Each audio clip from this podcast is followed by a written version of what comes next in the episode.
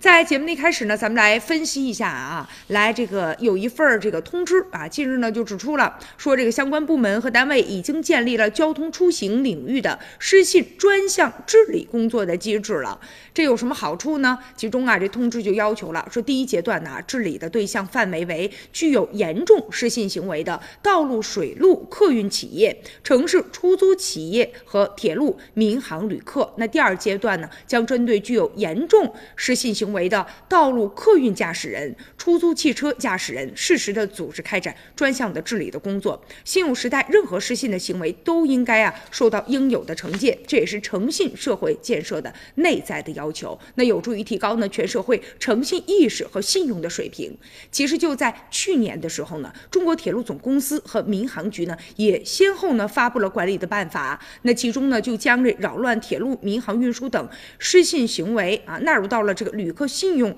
信息记录的管理。那凡是被列为呢严重失信人名单的旅客，那将被限制乘坐呢火车、飞机。这样的一种举措也受到了舆论的好评。那出行者，咱们也应该啊文明出行，自觉的来遵守这些呢交通的法规。